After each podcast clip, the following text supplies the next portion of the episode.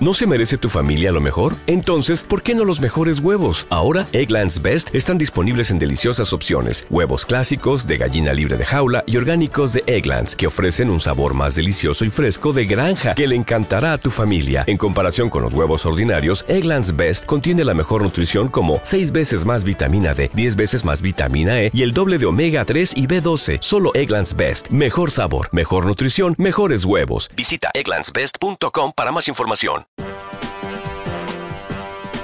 Detectada señal del satélite. Estableciendo conexión con Cine Límite. Conectando. Prepárate para disfrutar durante 60 minutos de toda la actualidad del séptimo arte con Conecta Cine, el podcast de Cine Límite.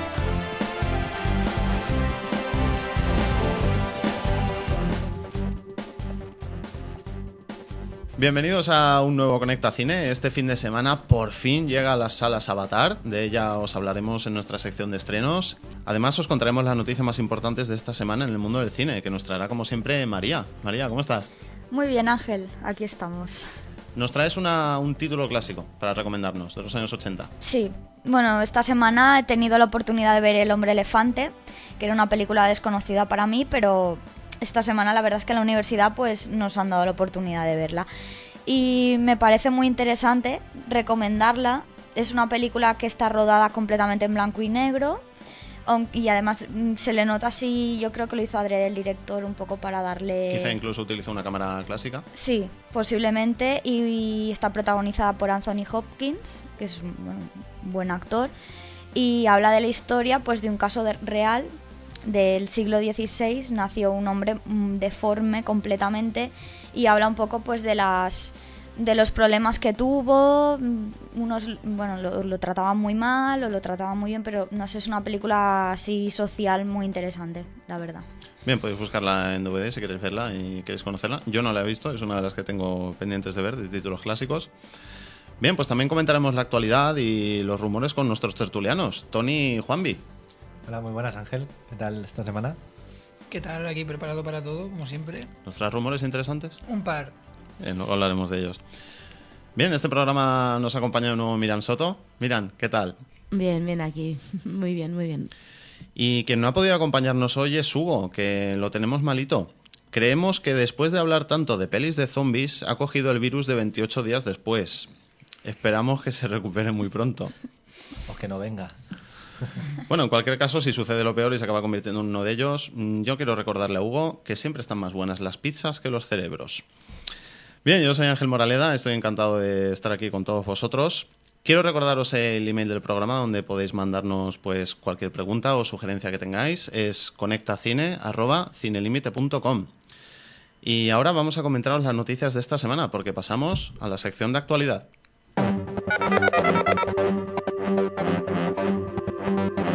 Actualidad.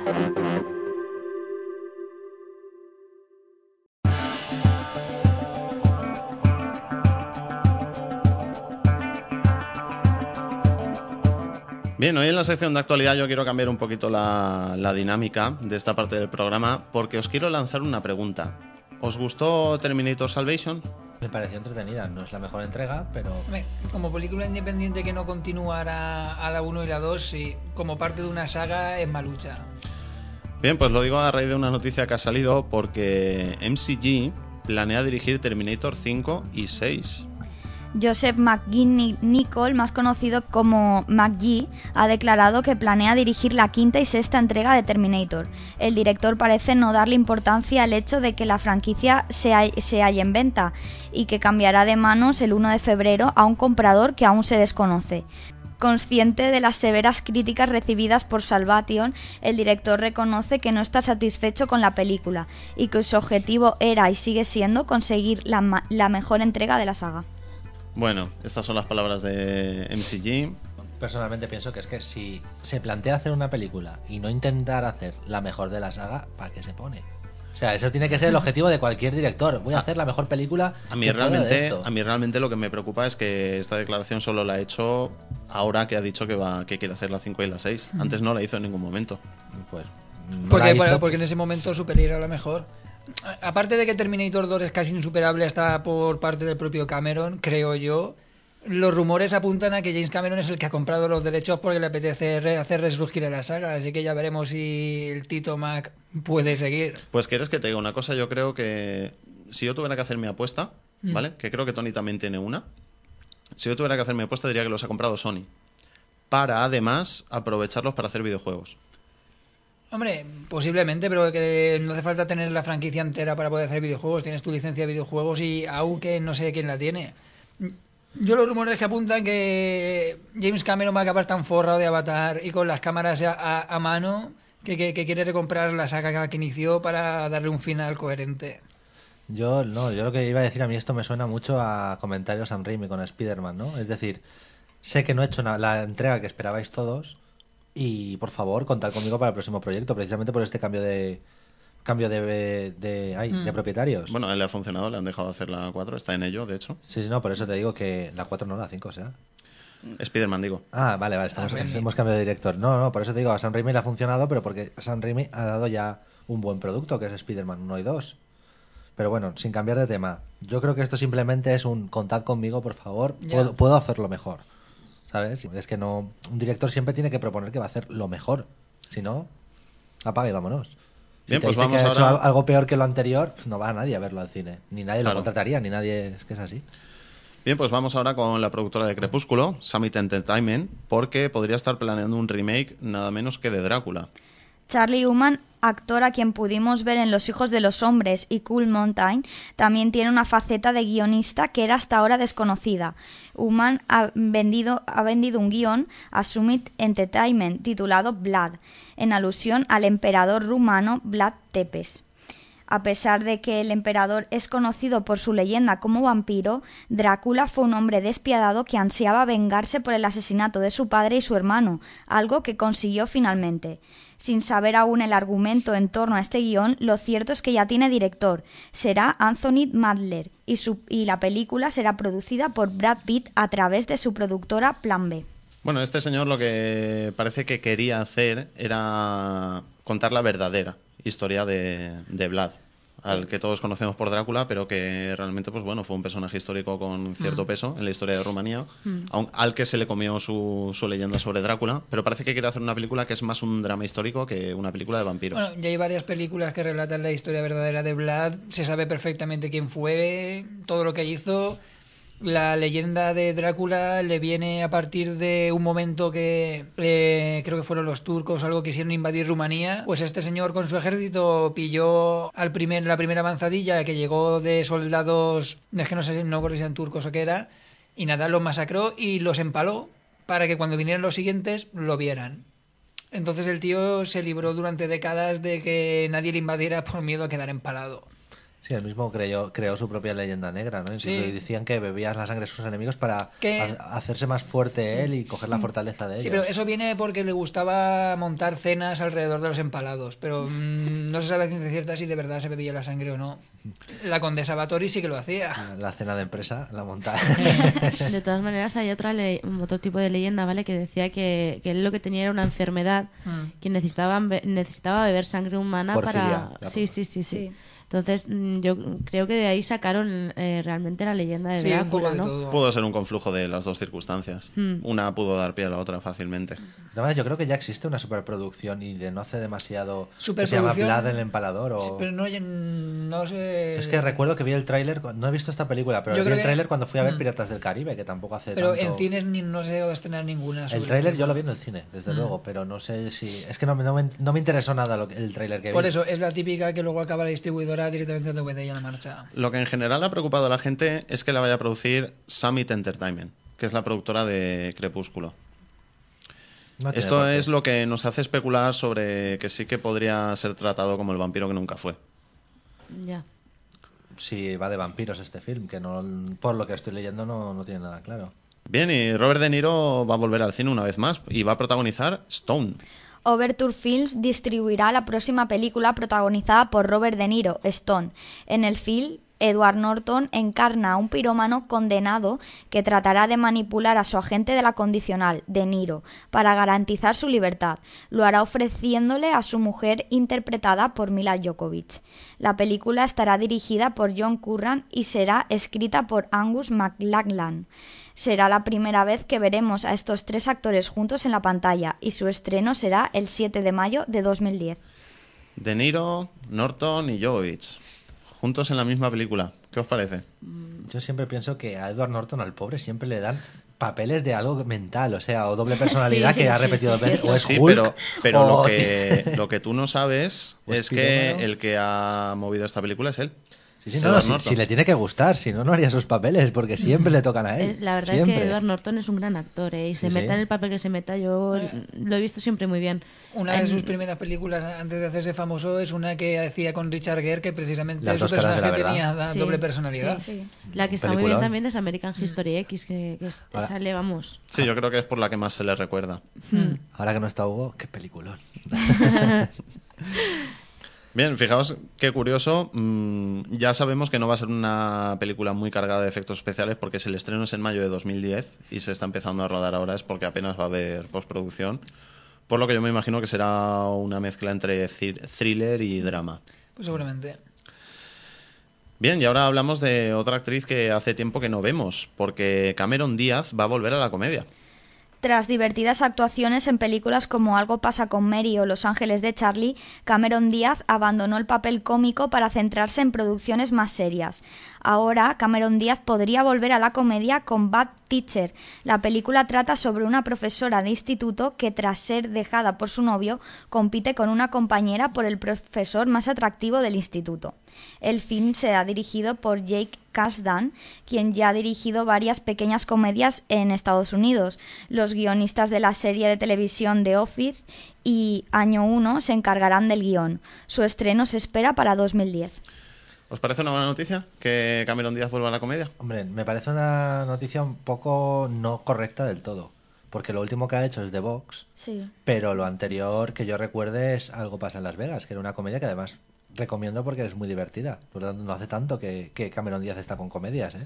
Va alternando un poco papeles serios con comedias, pero no la ha dejado nunca. Sí, lo que pasa es que esta película no recibió muy buenas críticas y yo creo que por eso no se la ha tenido muy en cuenta. ¿Cuál? Eh, ¿al- ¿Algo pasa en Las Sí. Vegas? Yo la vi, es una película que divertida, es que está dentro de la, de la media de Algo pasa con Mary. No, no ¿Es- llega tanto. ¿Es Fear and Loathing in Las Vegas? Es eh, ¿O me estoy What? Happens in Las Vegas, lo que, lo que ocurre en Las vale, Vegas. entonces me estoy equivocando yo de película. Con la de, con la de Nicolas Cage.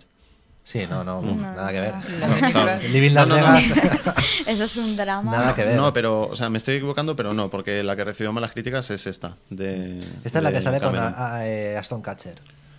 Sí, sí, ya la tengo en mente. Que no, ¿A ti- no a es un peliculón, pero, pero realmente. Hombre, para pasar un ratito está bien. mm. Un poco más se puede Pero es en la línea de las películas de Cameron Díaz de comedia. Mucho mejor que Los Ángeles de Charlie. No vayamos Sí, a es que comparar. yo no sabía que Los Ángeles de Charlie era una comedia. Sí. yo creía que era de acción. Bueno, Hombre, era- tiene bastante comedia el- la película en sí. De hecho, el personaje que interpreta ella es uno de los más alocados y despreocupados y dicharacheros que he La- visto yo la en bastantes grupo, años. sí, ¿eh? no me en ver Yo creo que Ángeles de el Charlie. único, el único- la única película que he visto así seria ha sido en Vanilla Sky, a Cameron Díaz, que hacía de un poco de loca. ¿no? ¿Sabes en qué película la vi yo extremadamente seria? Y una película que además a mí me gusta mucho y vi en el montaje del director, la de la de Un domingo cualquiera. No la he visto. En esa película hace un papel extremadamente serio que no, no parece ni ella. Eh, ¿Qué es? Las relaciones públicas del, del equipo. Del de rugby. Es las Sí. relaciones, ¿no? Bueno, del equipo de fútbol, Fútbol americano. americano. Mm. Sale con. con. Que no me acuerdo, pero porque yo también la he visto hace una década, La- ¿eh? en- pero la en- película era en- muy En buena. la película sale ahí, sale con eh, el tío este de Pandorum, no me sale el nombre. El tío Con de- Dennis Quaid, Dennis Quaid que, es es el, que, es el, que es el jugador estrella que se lesiona y contratan al otro que es negro, pero no me acuerdo quién es. Sí, eh, y oye, el presidente también. ay, qué rabia me da no acordarme, porque todos son actorazos, es verdad. Pues nada, chicos, enviad Tiene- la tiene- ficha técnica de la película Tiene con una escena muy polémica esta película. Lo que pasa es que creo que solo está en el montaje del director. Porque si no, estoy seguro de que se hubiera hablado más de ella. Porque uno de los jugadores tiene un accidente Hmm. en un golpe, en un encontronazo que se da con otro jugador. Es el, principio de la película cuando Dennis Quaid se lesiona. Y tiene una escena bastante, bastante dura. No. No estoy hablando, no estoy hablando de Dennis Quaid lesionándose. uno de los jugadores pierde un ojo. De una Ah, manera vale. bas- bastante explícita, además. Creo, Sí, que, eso, creo creo, que- que eso está en el montaje del director. Y sí, porque creo que van a por él a propósito, ¿no? No, no era así exactamente. No, es un no accidente me como otro cualquiera, pero el director lo utiliza para darle crudeza a, Mm. a la película. Sí, sí. Bien, yo recomiendo, yo recomiendo a la audiencia que si la puede conseguir, alquilar, comprar en DVD en el montaje del director, a mí me gustó bastante más que el montaje de cine. Bastante, bastante más. Ya de por sí es larga, Mm. pero yo la recomiendo. Bien, pues os acordáis que ya en un par de programas hemos hablado de esta película de boxeo entre robots, Real Steel, pues se ha confirmado la fecha y el protagonista. Tras los primeros datos sobre la próxima película que producirán Romer Zemeckis y Steven Spielberg, Real Steel, comienzan a llegar noticias que confirman que el proyecto sigue adelante. Se ha confirmado que la dirigirá Shaun Levy, director de las dos partes de Noche en el Museo, y que su fecha de estreno será el 18 de, de noviembre de 2011 pero quizá el dato más importante es que Hugh Jackman será el protagonista principal del film. La película sobre los robots boxeadores supondrá la primera colaboración entre Touchstone y DreamWorks y será tratada como una superproducción. Bien, hacemos un recordatorio rápido para la audiencia. El argumento de esta película eh, transcurre en un futuro más o menos cercano en el que el boxeo ha sido declarado un deporte excesivamente violento y ahora las peleas se realizan entre dos luchadores que se mueven dentro de una servoarmadura y realmente son los robots los que pelean. Y parece que Hugh Jackman, mm, al contrario de lo que pueda parecer, en lugar de uno de los luchadores va a ser uno de los entrenadores. Sí, correcto. No, bueno, eh, la pregunta es ¿qué cariz toma esta película? O sea, ¿es de ciencia ficción? Eh, ¿Va a tener ah, matices de comedia? ¿Va a tener Teniendo en, cuenta, teniendo en cuenta que ya están trabajando en ella y que se va a estrenar a final de 2011, que se va a tratar Mm. como una superproducción y teniendo en cuenta quiénes son los productores, Irá en plan espectacular. yo encajando las piezas, creo que va a ser una película de efectos especiales muy espectacular, completamente por, por CGI, llena de acción y, y no sé exactamente en qué marco la quieren meter, pero ¿sabéis que me ha llamado mucho la atención? Que se estrena la misma semana para la que está previsto el estreno de Eclipse, de la tercera de, de Crepúsculo. ¿Para cuándo ponía fecha? 18 de noviembre de 2011. Eh, la última de Crepúsculo era el 30 de junio. Del año que viene. Pues entonces es la siguiente, entonces es la cuarta. La cuarta Está prevista, de- de- es- Correcto, está sí. prevista. Son cuatro libros, Sí, sí. son cuatro Ujú. libros. Está prevista para. Sí, sí. Además lo ponía, lo ponía en la nota de prensa. Pues nada. Fijaos. Pues nada, Ángel, ya nos avisarás cuando empiece la publicidad viral de, Yo creo- de yo esta creo que-. No, a, a mí lo que me extraña es que no hayan movido las fechas ninguno de los dos, que aún podrían hacerlo porque queda mucho tiempo. Pero quizás se quede así y Spielberg y CMX confíen en que sea la, la Bueno, alternativa aparte- para el público. Correcto. Porque, porque, claro, la gente, sé lo que vas a decir, Juanvi, que la gente que va a ver esta película no es el tipo de espectador que, que va a ver la saga de Crepúsculo. De todas, de todas maneras, yo creo que después de tres, tres películas de, de- de la misma saga, eh, no sé, depende. A ver, igual el público está un poquito ya El cansado de ver público- el... el- Sí, no, no te falta razón, pero es que es el desenlace. Ya, bueno, también es verdad, Y sabemos, es cierto. y sabemos a qué público va la saga Crepúsculo. y van a ¿no? saltar los Sí, cines, te lo aseguro. Y encima parece que lo quieren hacer en dos partes, como Harry Potter, en fin. En fin. Alargar. Bueno, Real Steel, yo la verdad es que sí que me están entrando bastante ganas de... Cada vez que sale una noticia de esta película, tengo más ganas de verla. Sí, Hugh Jackman, robot, Steven Spielberg, ¿quién no?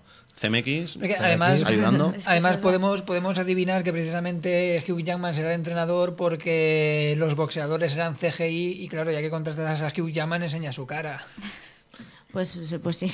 Juanmi, ¿tú que te enteras de todo? ¿Hay rumores de quiénes pueden ser los protagonistas de esta película? ¿El resto del casting? No se sabe absolutamente nada. Como lo, lo están llevando de momento tan bien, solo se sabe lo de Hugh Jackman y porque lo han querido decir Spielberg y CMX, pero por lo demás no se sabe absolutamente nada. Esta película yo preveo que tendrá una campaña viral bastante importante, ya veréis. Aunque teniendo a Hugh Jackman ya en cartel, ya tiene bastante. Sí, ya realmente tienes un poco asegurada la, la Sí, audiencia. yo creo que lo han dicho precisamente por eso, para que la gente esté ya más pendiente, más Ah. en expectativa, ¿no? Aprovechar ahora que es el hombre más atractivo Sí. de Hollywood, ¿no? Sí, no sea sí, que el sí. año que viene sea otro y la caguemos. Efectivamente, efectivamente. Aunque es difícil quitarle el trono, ¿eh? Le vendrá bien después de lo ¿no? Esta película, ¿eh?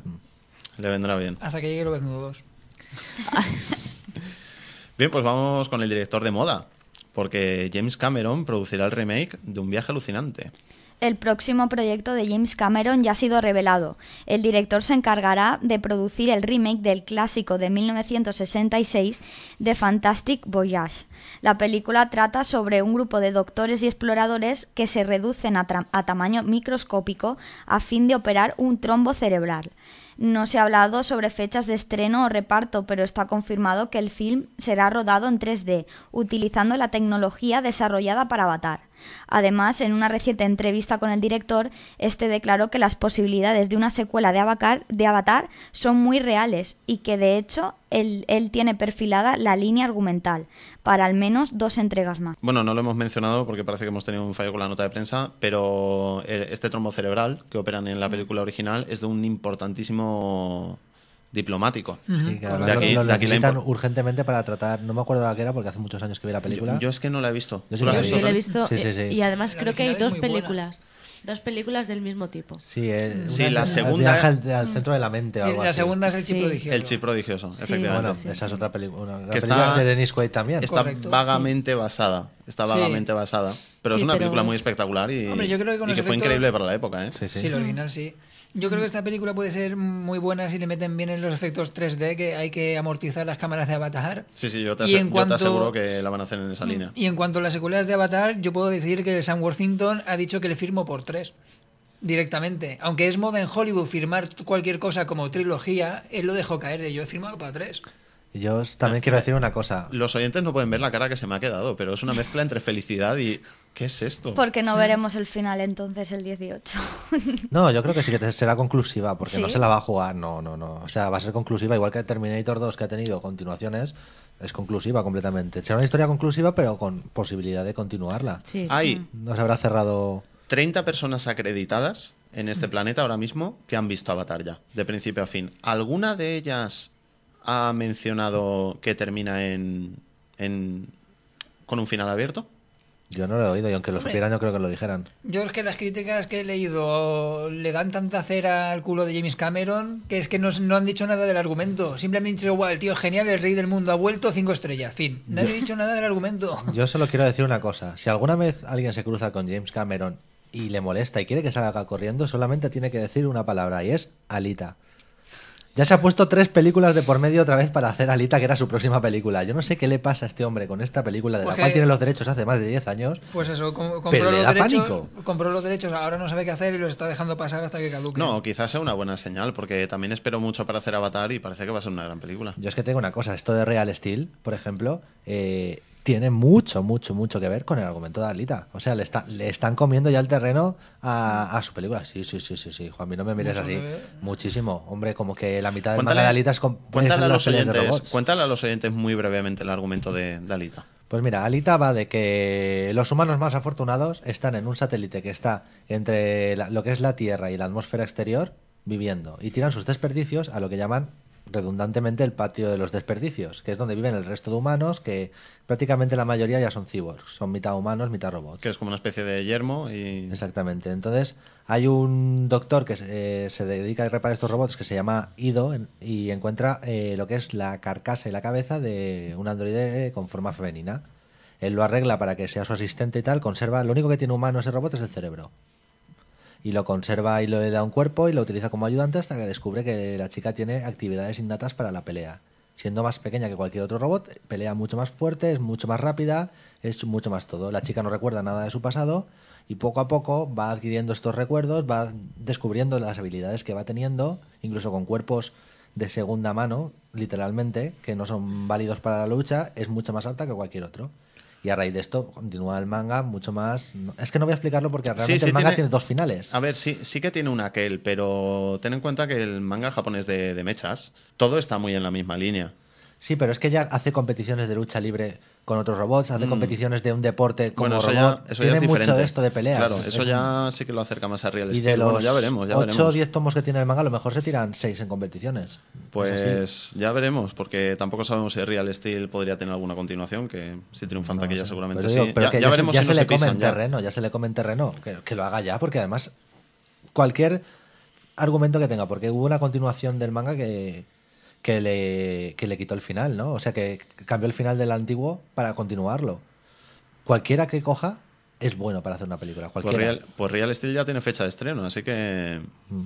habrá que, que ir espabilando. Bien, pues después de las noticias, Juanmi nos va a contar los rumores de esta semana. ¿Qué nos traes? Pues sí, esta semana traemos dos rumorcitos de dos cosas muy esperadas. La primera es posible filtración de lo que quieren hacer con Gears of War. Porque como los productores no tienen muy claro qué van a hacer, yo creo que están soltando mini rumores para ver hacia dónde mira la gente. A mí me ha llegado una nota de prensa con varias cosas y parece que la cosa va hacia adelante bastante bien. Claro, correcto. Lo que pasa es que todavía no saben cómo plantear la historia además. Lo último que se ha oído es que la quieren hacer en plan Cloverfield, cámara en mano tal, y relatar... Uf, no, eso para, Sí, eso sí. para Gears of War no, no. Pero, no, no, no, pero es que os digo para qué. Para relatar el día de la emergencia. Bueno, si es un trozo, sí. No, Bueno. no, no, no, toda la película va a ser el día de la emergencia. No va a salir Marcus, no va a salir ningún Gear, es de cómo los locos salieron de la Tierra. Vale, bien. Pues... Hombre, es un argumento que da para una película, pero... Pero no la primera. Pero van a cometer un error con los fans, Mm. que van a ser los que van a llenar las salas al fin y al cabo y los que se van a Sí, comprar el DVD en todas las ediciones. Señores productores, queremos ver a Marcus y a Doom. Nada más. Marcus y Doom. Bueno, pues eh, a ver a quienes ponen como Marcus y Don. Pues- pues si os habéis no quedado los puede así- hacer cualquier actor. No, no. Pues si os habéis quedado Bueno, así... hay, hay que decirle una cosa a la audiencia. Nos dicen que Marcus sería Travolta. Sí, podría ser. Le pega la cara, no el Sí, cuerpo, le pero pega, bueno. ya. Bueno, hay pues que- hay puede que- ser, no le pega a nadie, ni a The Rock, no me jodas. Antes, antes de continuar, hay que. Yo le quiero decir una cosa a la audiencia que nunca le decimos desde que empezamos esta mini sección de rumores. Eh, Juanvi, por supuesto, se trae preparados los rumores, pero ninguno de los de la mesa conocemos los rumores que nos va a traer hasta que no los dice. Así que a nosotros nos sorprenden tanto como a vosotros. Pues si os habéis agarrado Dinos en el, el segundo. primero, segundo. Pues ya comenté que para Spider-Man 4 querían usar a Lagarto. Pues nada, ahora ya los rumores están cambiando el tema. Ahora quieren usar al buitre, que posiblemente dicen que sería John Malkovich. Le pega bien. Se están acumulando muchos villanos ya para no, no, no, es que, es 4, que, ¿no? no, es que ahora quitarían al lagarto. Pero la- la- lo picado del rumor es lo siguiente. Dicen que quieren contratar a una actriz de renombre para que hiciera de Felicia Hardy, que como bien los fans de Spider-Man saben es la gata negra, pero que en esta película no se convertiría en la gata negra, se, convirte, se, se convertiría en la buitre. La buitre. Lo he dicho, sí. Hermana de Butragueño. Bueno, a ver. Eh, Es un yo nombre me creo muy poco ese rumor. O sea, se- es lo que le falta a Sam Raimi ya para acabar de fastidiarlo. Y, y nada, pues que de seguir manteniendo, o sea, estoy convencido de que tiene que ir sobre la pesadilla neogénica, porque el buitre también tiene que ver con la pesadilla neogénica, pero es que prácticamente todos los malos que le quedan pueden tener que ver con la pesadilla neogénica. Ya, pero es que lo tenían que inaugurar con el lagarto, que es el más central de esa Ya, saga. el pobre actor está esperando a ver cuándo soy el prota, a ver cuándo soy el prota, y cada vez eligen un malo distinto. Y el tío sale en todas las pelis, ¿eh? Sí. Yo, yo sabéis de dónde creo que viene este baile de villanos. De los planes para hacer más entregas. Pues seguramente, porque de ver, de ver qué dejan rumores, para ahora y qué dejan para después. claro, estos, todos estos rumores se están basando en posibles contactos de la productora con actores. La gente realmente no sabe si va a ser para 4, la 5, la 6, salir ahora de refilón para seguir luego, pero, pero es que el rumor que dice que además sería Anne Hathaway para hacer de la buitre, ¿Y el, el casting sabéis si es el mismo? sí que es el o- mismo, por desgracia es el mismo. Bueno, por desgracia. Yo Por desgracia a Tobey Maguire lo veo bien como Spider-Man. no, no, yo siempre lo he dicho, es un gran Peter Parker, pero nadie se cree que esté bajo la máscara de Spider-Man. Y yo siempre te digo lo mismo. El que no se crea que Peter Parker está debajo de la máscara de Sí, Spider-Man, que se lea Superman oyentes. o lea Batman o lea otro cómic. Sí, porque queridos Peter oyentes, no es un déjà vu. Todos los programas me discuten de lo mismo, Mr. Tulianos. todos los programas en cuanto sale Spider-Man. Bueno, pues vamos a zanjar los rumores aquí. Y nos vamos a ir a contaros la cartelera de la semana, porque por fin llega a los cines la esperadísima, anticipadísima, rumoreada, en fin, promocionadísima de todos los tipos de maneras y, y desde luego muy esperada, Avatar. Señoras y señores, ya no están en Kansas. Están en Pandora.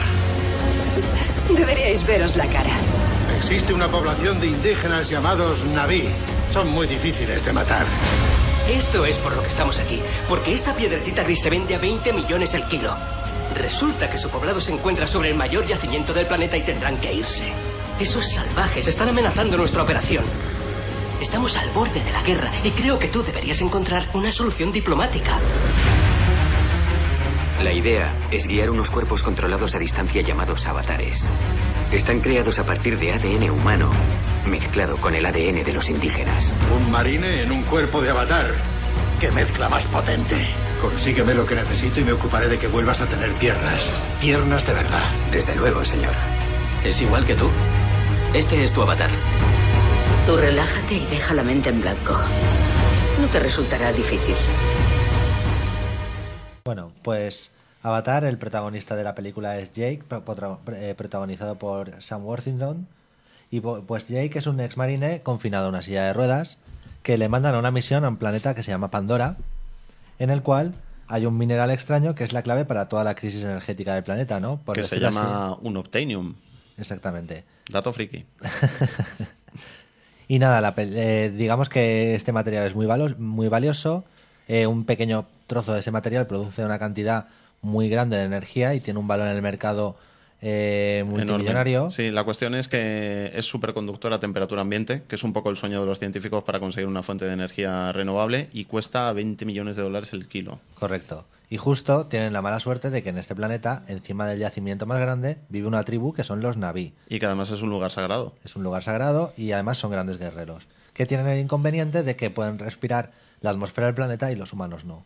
Por lo tanto, las- eh, los humanos deciden hacer una operación de, infi- de infiltración en la tribu y dado que con su forma humana no podrían realizar esta operación, crean unos cuerpos artificiales que son llamados avatares, que tienen la forma, junto con ADN humano, tienen forma de, de- de los Naví. Y que controlan remotamente desde su base. Exactamente, se pueden meter dentro de este cuerpo de los Naví y, y Jake, pues eh, aparte de la experiencia de volver a caminar, ¿no? Pues eh, experimenta lo que es este cuerpo, ¿no? Hasta que llega un momento en el que una Naví eh, llamada Naitiri le salva la vida eh, en- A Jake. a Jake. Y claro, todo cambia. Todo cambia, porque cuando las mujeres entran en tu vida, todo cambia. Especialmente si te salvan la vida. Exactamente. Entonces, nada, pues eh, veremos a Jake debatirse entre la lealtad hacia su raza, eh, la lealtad hacia la mujer o Naví que ama. Y bueno, alrededor de todo esto gira en la trama de Avatar, que son muchas más cosas, ¿no? Mm. Eh, decir que es la primera eh, película que innova el- de la tecnología de 3D. Director Mm, Sí, de esta película no la, no la realiza la empresa Real D, que es la que prácticamente hace todas las películas en 3D que hay hasta ahora, sino que es tecnología propia desarrollada por Cameron, junto con Beta Digital. Y bueno, un gran reparto, actores todos ellos que ya conoce James Cameron muy bien, Sam Worthington, que es un poco el, el chico nuevo, pero está Sue Saldana, está Sigourney Weaver, Stephen Lang, Michelle Rodríguez, a quien recordamos sobre todo por The Fast and the Furious. Y bien, esta película, bueno, esperadísima, que parecía que no iba a llegar nunca, pero ahí está. Como datillo curioso, decir que ha sido tan esperada que a Sam Worthington le ha dado tiempo de protagonizar tres películas más estrenadas antes de que se estrene Avatar, que es su primera película. ¿Cuánto tiempo lleva de producción Avatar, Juanvi? Pues no lo sé, porque empezamos a oír mucho de ella. Yo creo que en preproducción cinco años y desde rodaje ahora tres. Y luego también decir que vuelve a subir a Sigourney Weaver a una nave espacial. James Cameron. Es verdad, una vez más. Bien, más adelante hablaremos de James Cameron. Ahora vamos con nuestra segunda película de la semana, donde viven los monstruos. Soy Max. Soy un explorador. Viajo por mar. Antes viajaba por aire. No debes tener ni hogar ni familia. Bueno, sí que tengo, pero... ¿Te los has comido? No, yo no pienso comerme a nadie. Ahora tú eres el rey y serás un rey fantástico. ¡Rey, rey, rey! ¡Eh, rey! ¿Cuál es el orden del día? ¡Que todo el mundo haga el salvaje!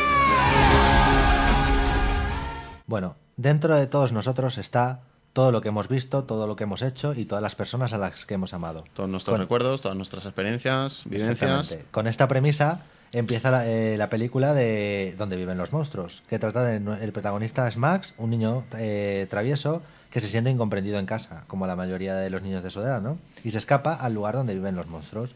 Una isla donde encuentra misteriosas criaturas, entabla amistad con ellas. Y bueno, pues la película va de esto, ¿no? De la relación del niño con los monstruos que viven en esta isla. Sí, el argumento de la película es un poquito un misterio. Lo han dejado así aposta pues, para que el espectador pueda descubrirlo a través de ella.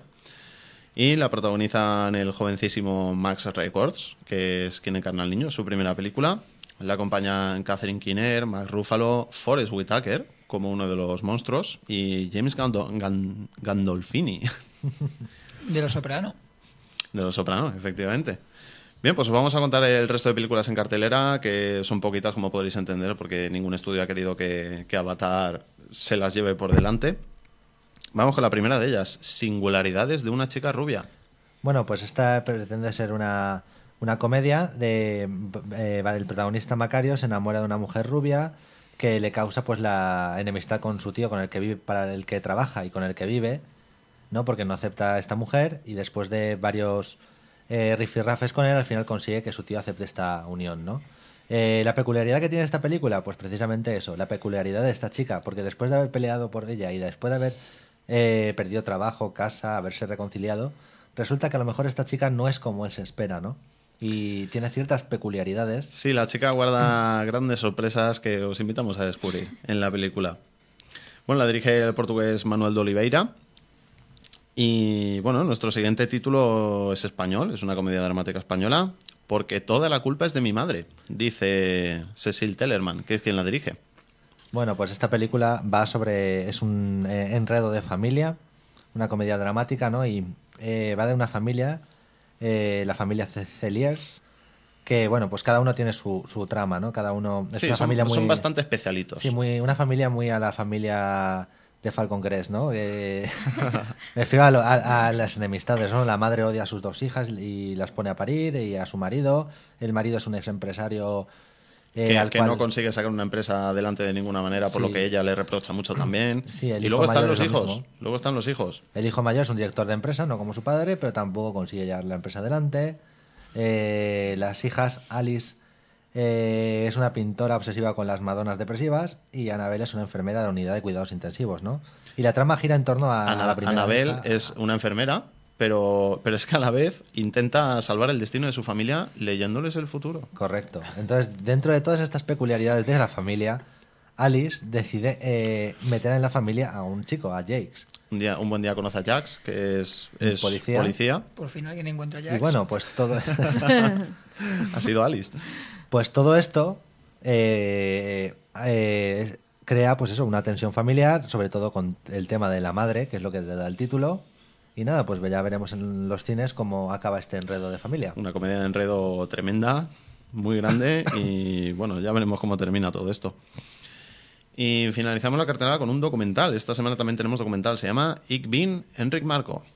Bueno, como el título alemán representa, ¿no? Eh, Enric Marco era eh, pues un hombre, ¿no? Que aseguró ser eh, un prisionero nazi en Mauthausen y nada, fue condecorado por la Cruz de San Jordi, este hombre era catalán, ¿no? En 2001 por todo lo que había pasado en este campo de concentración, ¿no? Y que escribió además en, en un libro que se llamó Sus eh, experiencias. Sí, él escribió un libro más o menos autobiográfico en el que relataba pues las tremebundas experiencias que había tenido allí. Hasta que un hombre, Benito Bermejo, que era investigador, pues descubrió que más que autobiográfico era un libro de ciencia ficción, dado que él nunca estuvo en un campo de Descubrió el concentración. pastel y pues bueno, este señor admitió la estafa, tuvo que devolver su medalla. A mí me gustan estas historias de, de estafadores descubiertos. Mm. Les veo cierto encanto, no sé por qué. Pues a mí me parece un documental que puede ser curioso. Pues nada, que consiga encontrar esta película en los cines, Que que vaya a verla. Sí, yo creo, yo creo que cuando, bueno, iba a decir, cuando empiecen a vaciar salas de Avatar, pero yo creo que Avatar estará casi hasta el verano en las salas. Bueno, hay una cosa de Avatar que no hemos comentado en su- eh, cuando hemos comentado el, el estreno. Eh, comentamos en su día que se iba a proyectar solo en 3D. Bien, esta era la idea original de James Cameron, pero eh, tenemos que decir a la audiencia que podrán encontrarla también en cines convencionales en 35 milímetros. Así que que no se preocupen, que podrán verla en cualquier cine. Conecta Cine.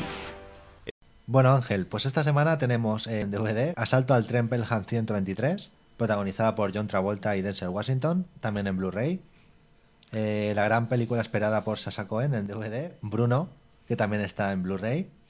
El mundo de los perdidos, eh, que solamente ha salido en DVD. Sí, por, un algún- poco- por alguna razón que no alcanzamos a entender, porque es una película muy, muy digna de protagonizar un Blu-ray. Por lo menos por los efectos y, por todo el tema. Eh, el arte de la guerra 3, La venganza, solo en DVD. El ataque de la mujer de los 50 pies, pero el clásico de 1958, no el protagonizado por Daryl Hannah. Este Sí, es el, sí, sí. el protagonizado por Alison Hayes. El gran clásico de, de 1958. Esta película, esta película fue muy polémica en su día, ¿eh?